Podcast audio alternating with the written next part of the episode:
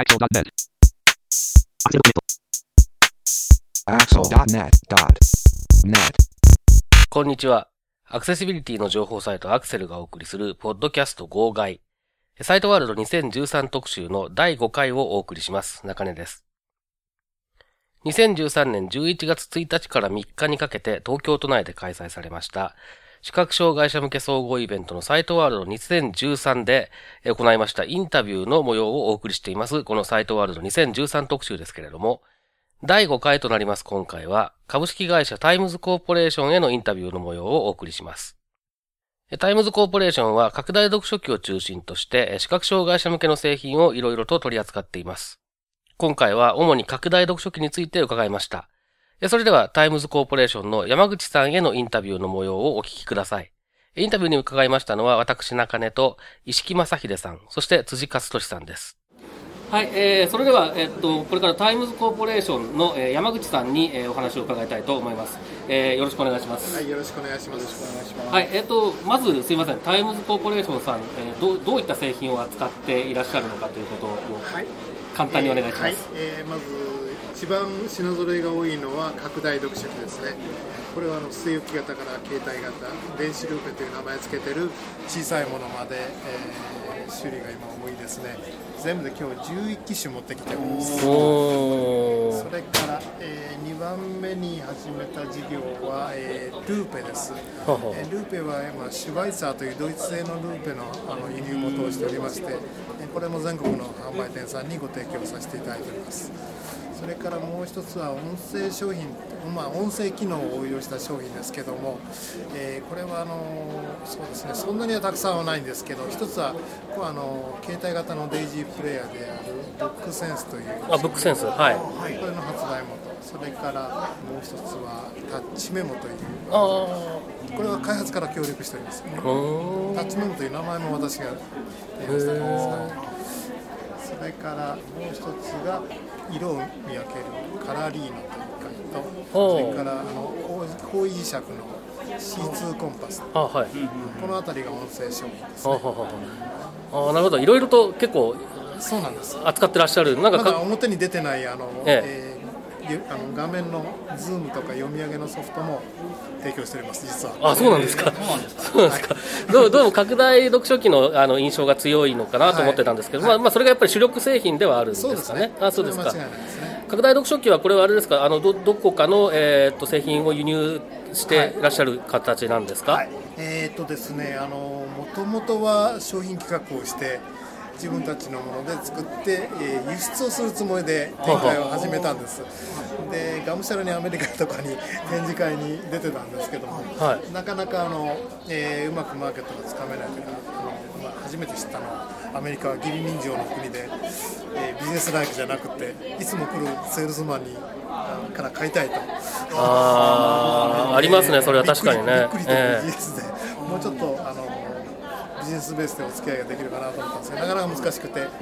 えー、まあその時にうまく輸出の方があまりうまくいかなかったんですが逆に外国のあのメーカーとのパイプがたくさんできまして今輸入品がほとんど。今唯一私ども企画した商品はもう1機種しかなくてあのパナソニックブランドのアクティブ V という商品だけが私どもが企画してパナソニックさんが作っていたあ。あそうなんですねね、なるほど。で、えじゃあ今回あの出展されているのもやっぱり拡大読書機が中心ですか？今回うちのブースはもう場所が狭かったものですから、はい、拡大読書機だけに絞らせていただいて、あそうですか。音声商品とかルーペとかはでその販売店さんにお願いをしている状態です。はははじゃああの今回出展しているものを中心にだと思うんですけど、まあ一押しの、えー、拡大読書機の、えーはい、特徴とか。ちょっとお話しいただけますでしょうか、はい、えーと、とまずデスクトップタイプと言われるあの大きな画面のついた、はい、えー、テーブルが動くタイプですけどこちらは2機種であの出してるんですけどもどちらも去年からあ今年ですね今年になってあの HD タイプという、えー、日本のハイビジョン並みの規格の画質に、えー、グレードが上がっておりましてでそれをあの2機種出しております。で私ども実はあの注目してますのがあの日本語だけが縦書きになってしまったんですで横書きの国で実は機械が企画されてまして、え横書きの文字を読むのにとっても横にスムーズに動くようになる。なってきてるんですね。はいはいその回もそうなんです。横はスムーズに動くんです。そういえばそうだ。ええところが縦書きを読みます読むときにですね横に軽いテーブルを持って縦に長くストロークして読みますとですねあの本人のい使ってる人の意図とは違って勝手に蛇行をしたりあ逃げてしまったりということとが起こりやすくなるんですね。で私どもの機種はいずれも日本仕様ということで、えー縦書き用の専用のレバーがついてますそこを持って動かしていただくと横には全く揺れないというおお。前後にしか動かないテーブル専用のレバーがついているというところが特徴だと思いますあなるほど。そこのところを見ていただけたらと思います。で、2機種出してる1機種は非常にシンプルな操作系ので画面も縦長に回転するタイプのえークリアビュープラスという商品ともう一つは横長のタイプですがあのパソコンとかの接続で画面を共有できるとか、えー、LINE マスクとか少し高機能というか機能数の多い HD730 という2機種を、えー出展しております。えーこれ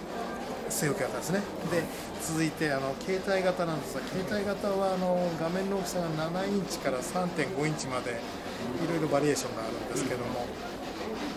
おおむねあの一機種を除いて全部あの文字の上を、えー手で持って、えー滑らして読むという読み方です。そのバリエーションはもうあの画面の大きい HD タイプから小さいけどもあの値段が手頃で、えーお求めやすいというのまでのバリエーションです。1機種だけ違う、あそれで全部何機種あるかというと、1、2、3、4、5、6、7、8機種あるんですね。あプラスもう1機種だけ違うのがあのパナソニックのアクティブです。これは何が違うかと言いますと、えー上をなぞって機械を動かすということに関しては同じようにできるんですがコンセプトが全然違いまして実はこれは中にパチリと絵を絵にしてしまう画像にしてしまって画像を動かそうという発想なんです。ほう。ですからあの手で持って動かす場合はあの手がどうしてもぐらぐら揺れるので、はい。画面が踊る踊るといいますか不安定になって嫌なのとそれから私も一番嫌なのは行の端まで行きましたら次の行に戻るときに同じ行を遡って頭を探さなきゃいけないという、あれがとっても気持ち悪くて嫌だなと思ってたんですけどこのアクティブビューはあの中の画像を電気的に動かしますので、えー一番足を覚えさすというタブをセットするという機能がありまして反対側もタブをセットしてそうすると端まで行きますと止ま自動で止まってタブボタンをちょんと押すと頭に一瞬で戻ると。で次の行にそれはあれですかこうい一回にあの全てのその、えーっと画像というか、えー紙全体を撮ってるわけじゃないんですよね。えーっともちろん取れるんですが、はいあの文庫本ぐらいだったら当然1ページ丸ごと取りますけあどあそうなんですね。あの、はい。A4 の紙ですと縦型に置きましたらおすすめは上半分下半分ぐらいで撮ると画質がとってもよくて見やすい絵になります。あじゃあイメージとしてはあの、えー、とこちょっとちっちゃいあのスキャナーでこう、えー、とこうずらしてきて中で画面、えー、と画像を合成するというかつつなげているような感じになるんですかね。合成は。しませんけどそれぞれ上半分を取ったら、はい。その中で、えーえー好きなところをクローズアップ。してあーなるほどなるほどその動かすときにススクロールボタンでカーソルボタンで。ああそういうことですね。手はいにスーッと。横に動いてで戻るときはカーソルボタンあのタブボタンをワンタッチすると一瞬でポンとあーなるほどつまり、えっと読む動作としては他の、えー携帯型ののものの場合だともう常に紙の上を動かしていかなきゃいけないのに対して、えーこの場合だと1回か2回、えーまあ、簡単に言えば写真を撮るような形で画像を取り込んであとは取り込んだ画像の上で全ての操作をするということなんですね。あなるほどであのまあ、この辺テクニカルなお話しますと、あの静止画でパチリと撮りますとこのカメラはあの700万画素なんですね。であのーこの携帯型のモニターっていうのは基本的に13万画素しか表示する能力はないんですよ。ですので、はい。え14倍ぐらいに拡大してもまだ十分、ああそういうことか。えー綺麗だということですね。なるほど。通常動画のカメラはだいたい40万画素ですので、はあはあはあはえーざっと20倍ぐらいの15倍ぐらいですね。の能力があるということですね。ーなるほど。ということででこれだけがちょっと特徴があります。あ他はその値段と画面の大きさのバリエーションで、えー出てきます。最近あの HD を使うと画質が良くなったって言われてるんですけども確かに綺麗になったんですけどもこの画質が良くなったっていうのは大きい字を表示するにはあまりあの能力っていうか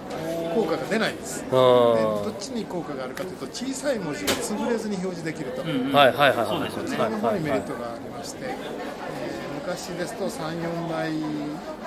ぐらいしかあ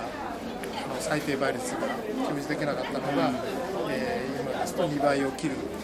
表示ができるタイプがああそうああなるほど。なるほど。そうか。そうか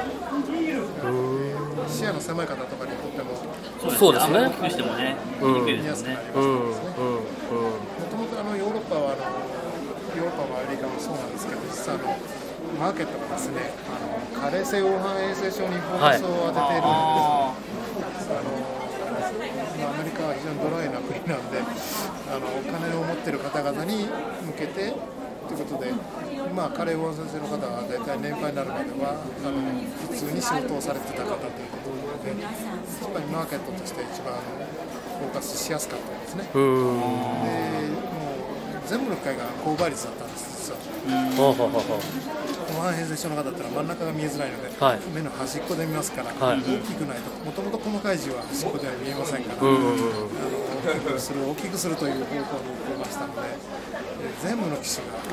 うあの端っこの方を見ることを前提に高倍率だったんですね。ほうほうほうほう低倍率が増えてきたのは多少私どもの、えー努力も影響してると思います。あ。日本のユーザーは小さい文字を好きな人がたくさんいるから、なんとか低倍率をというかなり長い間私言い続けてまして。あ確かにね視野狭い人にとっては多分あの小さい方が便利な場合っていうのもあるでしょうからね実際問題ねでやっぱり、えっと、一行をまっすぐきちんと読むとか、一行終わって、ちゃんとすぐ下の行に次に移動するっていうことが視野が狭いと難しくなるので。そこをちゃんとカバーするっていうのはすごい大事な機能ですね。と思っております。えーまあ今日展示している商品はざっとそういうものです、あーなるほど。特に3機種ほどがあのメーカーと協力してうんと安い値段をつけようということで、えー IC という回が3万9800円。ほう。それからコンパクトミニが3万4800円青木が2万8400円という値段。かなりおな安いですね。ていうかなんか拡大読書機の値段として聞くとちょっとあのびっくりするような値段ですねそれね。19万円ぐらい。そういう印象ありますね。そういう印象あります。ね。私もそういう機会もたくさんあるでもうあのはっきりとコンコンセプトを出そうということで、はい。メーカーを説得しまして、えーその代わりたくさん売ってねって言われたんですけど。そこちょっとプレッシャーに感じてますけど。えー、なるほどそういうラインナップですね。あじゃあ据え置き型について、はい。えっと、まずお伺いしたいんですけど、えっと、オートフォーカスの機能って、はい。なんかえっと、ここ何年かで変わったりしてますか？というのは僕自身が、えー拡大の時もう20年ぐらい使ってるんですけど、えーオートフォーカスの機能がこうあまりうまく使えてなくてですねずっと手動でピント合わせてい。たんですね。もうその方が早いので大体この本を読むときはこっちにこのくらいっていうのが分かっていたので自分で手で動かしてたんですけどそのオートフォーカスの機能がどのくらい進化してるのかなというのをまずお伺いしたいです。ねえー、と私のちょっと何年前になるかな。私あのすみませんマニュアルをなくしてしまったのは私どもだと思うんですけどあのもう MG21 という商品を私どもが提供したところからオートフォーカスが始まってまして当時はですねコンティニュアスオートフォーカスというずーっと自動オートフォーカスが動きっぱなしにするのと、えーワンタッチオートボボタンを押した時だけオートフォーカスが動くという機能に分けてたんですが、はいえ今現在提供している商品はみんなあの動き続けるといいますか、ん。オートフォーカスを追いかけ続けてます。であのピ昔はやっぱり遅くピント合わせをしている時間っていうのが、えージャストフォーカスを見つけるためにはですね、えー外れて反対側にもう一回外して、はい。真ん中を探すというロジックなるほどなるほど。が働いててなかなかあのぴったりのフォーカスするのに時間がかかってたんですね、ところが今現在はですねピント合わせをしている時間を我々感じることがもうほとんどなくなりました、いつもピントが合ってるように見えてるということなのでもうあのわざわざそれを止めるとかいうような機能はもうなくなってますね。えーでですねあのそれがもう普通ではい。で今はあの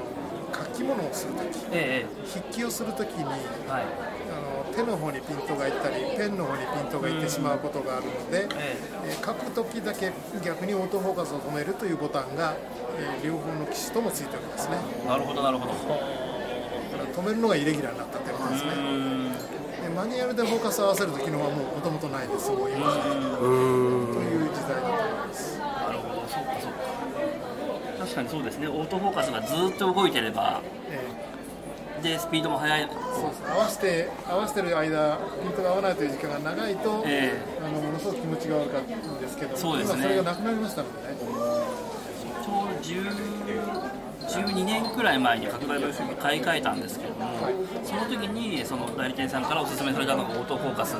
付きのものでワンタッチのオートフォーカスだったんですけどやっぱりスピードが遅くて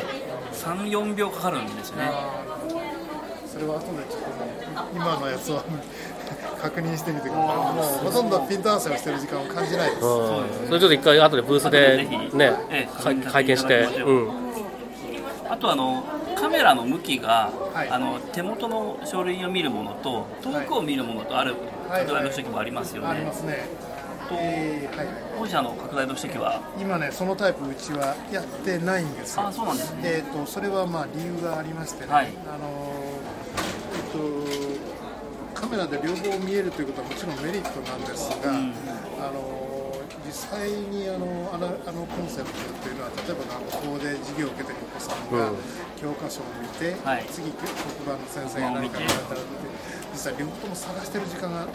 結構うんうん。かかりまして、はい現実的じゃないなとはい。我々思ってたんですね。でなおかつあの、まあ、あのし低倍率で広く見える方はいいんですが、ええ。あのある程度の倍率で見る方はどうしても読み進めるのにテーブルの機能がないと、うん。読み進めること自体があの難しいんじゃないかそうですね。ですから、えーお店で見比べるときに止まった絵をポンと写してた状態で、うん。2機種遠くから見比べてどっちにしようかなという場合はもうほとんど差が出ないんですが、なるほどなるほど。読み始めるとですねだいぶ大きな違いがあるんですね。あで私ども今のところあのテーブル機能が必須だと考えてますので、えーもし私どもがあのこの商品出す場合はテーブル付きで出すことになると思います。確かにこう僕なんかはもうかなり視力が低くて0.01とか02ぐらいなので、えっと、かなり倍率高くして見るんですよね。やっぱそうするとテーブルの機能がないのは辛いですね。そうですね。うん。テーブルなしで見えてる。これでもいいよとおっしゃるドクターが時々いるんですけど、それは相当限られますよね。そうですね。もう0.1とか2とかぐらい見えてる人じゃないと難しくなるかなと思いますね。ということであのちょっと気に入るのがなかったので今までやってなかったんですけど、まあ、近いうちこれもラインナップに入れるだろうとは思っております。まあ、今からですと、ね、当然 HD カメラじゃないとダメですけどね。なるほど。やっぱりその、えっと、拡大読書機っていうと、やっぱりな、なんですかね、みんな、えっと、一度買ったら結構その後の進歩についていけてないというか、あの、何が新しいのかとかも知らない人が多分多いんじゃないかなと思うんですね、実際にユーザーさんでも。で、今きお聞きしてると、例えばその HD になるとかっていうのは当然一つの傾向、トレンドとしてあるんだと思いますし、あとその、えーとオートフォーカスなんかもそれ多分それはプロセッサーの速度だったりとかロジックだったりとかが改善してあのーまあ、速くなったとかっていうことはあると思うんですけれども、なんか最近そういう、えっと他にそういうなんていうんですかね技術的な部分での傾向とかっていうのは何かあるんでしょうか、えーっとね、えーありますね。えーっとまずまずあのすべてが HD に切り替わりつつあるうんタイミングだと思います。で方向性として HD ですね。それから、え2番目にモニターが大きくなる傾向があります。あでこれはあのユーザーが望んだかどうか、多分今まではユーザーの望んだことと一致していると思いますが、あのパソコン用のモニターが勝手に大きくなるものですから、そうですね。えあの14インチでもいいとかいう方でも、もう今はその選択肢が与えられてないといいますか、あえーどんどんどん大きくななる傾向があります。ねまあ、まあ確かにその昔に比べて液晶になった分だけ、えー、と大画面サイズの割には体積的にはそうですね。ああの大きくならないのでそれやりやすくなってる部分は多分あるんでしょうね。そうですね。私あのブランカのうち17インチ出した時ものすごく大きかったですブランカンはすごいですよね、あれはね、本当にね。うん。それが、えっと、デスクトップの傾向ですね、はい。それから、えっと、携帯型の方もですね実はあのこれこういう流れです、まあ、あの一番最初4.3インチで登場しました。それが、えっと、一回一旦メーカーは今度全メーカーとも3.5インチモデルをたくさん揃えてほう。その次に起こった流れはそれが今度サイズだけの話でいくと、えー5インチうん、で今年からは7インチ。なんかスマートフォンみたいですね。10インチとかも出てきたりする iPad mini と同じサイズ。そうですね、7インチはそうですね。うん。当然ながら10.1インチも予想されますね、まだちょっと姿は見ておりませんけど、予想はされますというトレンドだと思いますね。それはユーザーのニーズがあっての？そうですね、あの我々ラインナップの中でもやっぱり7 5インチ出したときにいいねと皆さんおっしゃったんですけども、え。えー7インチが出ると7インチの方にやっぱりを選ばれる方が増えてますね。うん。まあ外に持っていくにはちょっと重たいんですけど、うん。やっぱり画面の大きさはまあそう良かですよったしかも HD なんで低倍率も出るんですよ。ああそうか。携帯用の場合はやっぱり画面の大きさとさその端末そのものの大きさ重さがネックにな選ぶ時の基準になりますよね。ここから先がね読み進めるのがちょっと難しくなる微妙なところなんですね。あ紙の上をうまく滑らせそうですね。ることが、あそうですね。ねうん。ここからはちょっと一工夫ないと単に単純に大きくしていくと、そうですね。片手で持てるのかとか。うん。そうですね。片手で持てるかどうか重要ですよね多分ね。多分だからこの先は軽量化、うん。もしくは読み進める機能機構を組み込むかどうかといううんうんうん。あということですね。あとバリエーションとしてあの小型化あの低価格のモデルというのは残ると思います。うんうんえーでここ以外で今日実は出てないんですけども、はい。実はあの今年からアメリカの機器店ではですね圧倒的にあの日本にないモデルが増えてきてる。それは何かというと読み上げるんです。拡大あ版でここがですね、えーちょっとあのターニングポイントに近づいてきてるとは思います。あのまあ、スキャナーであの読み取ってあの音声で読み上げてくれる機会は日本でもはい。あるわけなんですけども、えーそれをその拡大読書機のカメラがスキャナーの代わりに目で見てもいいし聞いてもいいよという状態で、あなるほど。ということですね。うんカメラで映して拡大して紙を伸ばして読むのもいいしスキャンして OCR のもその中に入ってる。端末の中に入っててうん。読み上げてくれるで複合型ですね。これははとっても素晴らしいコンセプトなんですけど、ちょっと日本の場合そうですね。は2つほど壁があります、まず価格が19万8000に収まってないんです、あアメリカの場合、なるほど。まあ、もうちょっと言ったらね、今の我々が提供している19万8000のあの、えー機種ですね、あの HD タイプの。あのそういう方もアメリカでは3000ドル超えてますから、そうなんだ。えーものすごく無理して提供してるおんですそうなんですね。そうなんですよ。その働きかけをしていってそのそういう制度的なところをこう改革していく必要っていうのはきっとあるんですよね。うんまあ、かなりあの我々頑張ってあのいい会を19万8000の中でご提供してたんですけどもここのところの円安でですねちょあなるほど。そうですよねっと同じものを買うのに、えー、30%オフあ余分に払わないと、ね円を使わないと買えないという状況が生まれてますので、各社とも多分苦しんでいると思います。なるほど。えー我々も苦しんでますね。逆剤になるケースもたくさんあります。ねうんそれで、えーそのさっきの音声読み上げる機会なんですけども、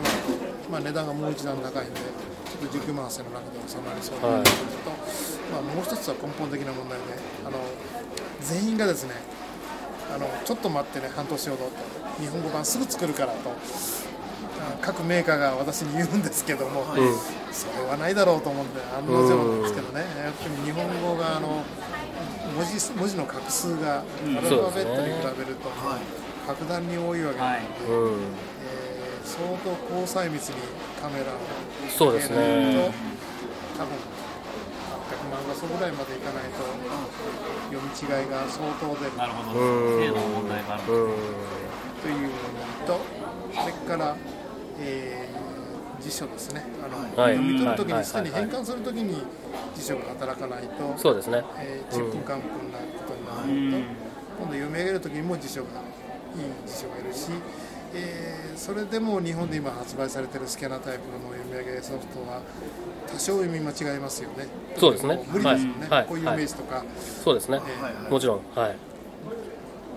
その問題が、えーどうしても残りますのでちょっと日本だけがガラパゴスみたいに置いてかれるんじゃないかなと。まあでもやっぱりそれは本当に昔から日本語の難しさっていうのは常にあるんですね、本当にね。で中国語がなんとかなりそうだから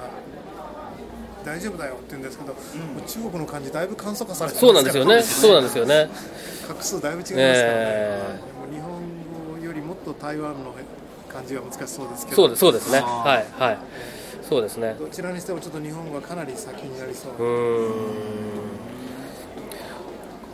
あとこれ、あのちょっと詳しいことはわからないんですけど、なんか最近はその拡大読書機なんかでもその、えー、とタッチスクリーンを使ってる、採用してるようなものがあるっていうような話を聞いたことがあるんですけども、あのスクリーンについては2種類ありましてタッチスクリーンを使う携帯型と、えーデスクトップもあるんですけどそれからあの、えー高軌道を狙って有機 EL を使うタイプと2つ流れがあったと思いますで有機 EL は一旦何機種かでできてきまして私どもも提供してたんですけどもいずれもですね、えーちょっとメーカーではコントロールできない寿命の短さあー。本当ばらつきがありましてね、ええ。ーもう無償交換をたくさんしなきゃいけないというあ状ー態でどこもちょっとちょっと早すぎたということでは一旦引っ込めたと思います。あはははのもちろんうまくずっと使える機種に当たった人はいいんですけど、んうんうん運が悪いと何度も修理が起きて、んうんメーカーは何度も無償交換するという。お互いに大変な。そういうことが起こってます、それからタッチスクリーンなんですがこれはですねたくさん出てきてるんですが、えちょっと我々今見る限りですねタッチスクリーンにすることによってあの安定してキー操作ができてたのに比べてそれを上回る利便さを生んでるようなタッチあの操作系がまだないと思う。あー、なるほど。ですからあの提供可能なんですけどわざわざタッチスクリーンにしたうん。メリットがあまりないなと、むしろ使いにくくなったなと思うものが多くて、一応今私ども提供しているものには今入ってないです。じゃあまだ各社こうどういうふうに活用していくか試行錯誤しているようなそうですね。段階ですかね。ね。あーむしろちょっと特許絡みあるのかもしれませんけど iPad と同じ操作系にするとかうん、うん方がそうですよね。そうですね。うん、いいんじゃないかなと、うん。オリジナルのねあの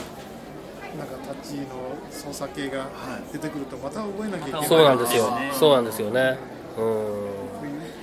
各機種違うのもちょっと嫌だなと。ん、なるほど。そうですね。うん。と私は考えてます。いやでもそれは本当に重大な問題なんですよね、キーキー操作の場合はまだキー物理的にあるから、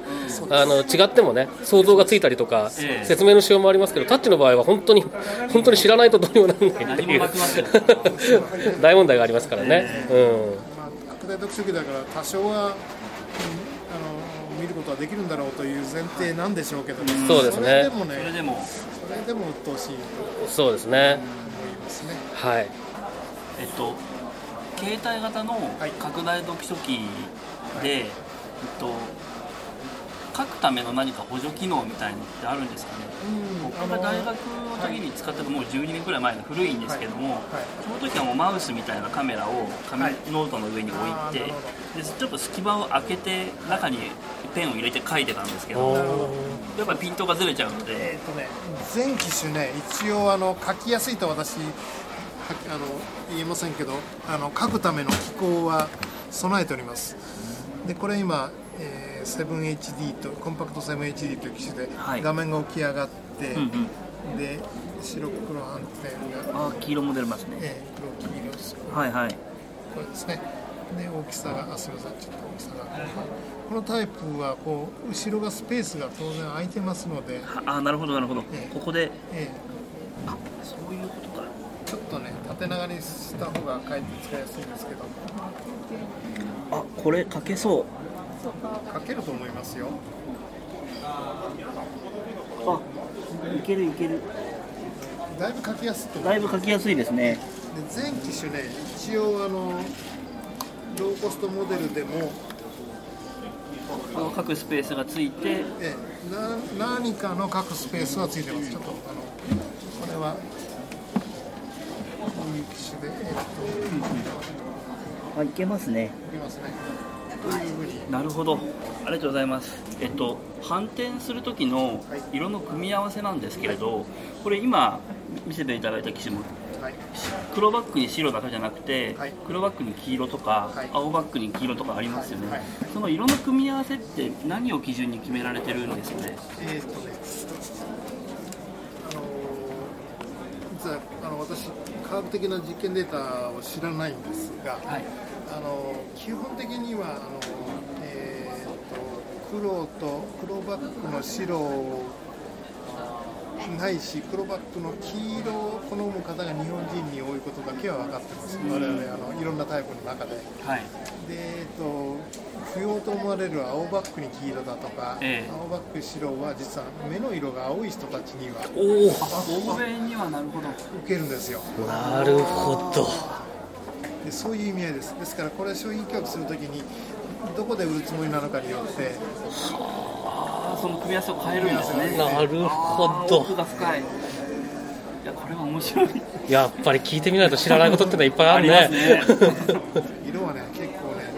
あの人種によってね同じそうです色をよね同じ色と思ってないんですよ、うんうんうん呼び名は一緒であってもあそうですね。うんあそれはで時々聞きますね、そういう話はね。うん。そういうことだと思いますですからもうあのメーカーとしてはそれを決めきれないので、ええいろんな組み合わせセットできできますとかいう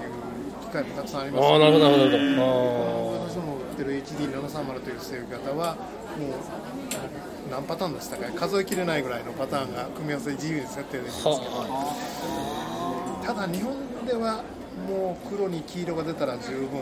うーん黒バックの白はもうこれは基本ですけど、はい。だろうと思いますねなるほど。じゃあ、すみません、どうも、なんかはい、長い間、お忙しいところお時間いただきありがとうございます。ありがとうございますありがとうございます。はい、ここまで株式会社タイムズコーポレーションの山口さんへのインタビューの模様をお届けしました。それでは、サイトワールド2013特集、次回もどうぞお楽しみに。さようなら。このポッドキャストへの皆さんからのご意見ご感想を Twitter、Facebook、サイト上のコメント欄、そしてメールで受け付けています。メールアドレスは feedback.axel.net feedback.axel.net です。なお、いただいたコメントなどをポッドキャストの中でご紹介する場合があります。それではまた次回。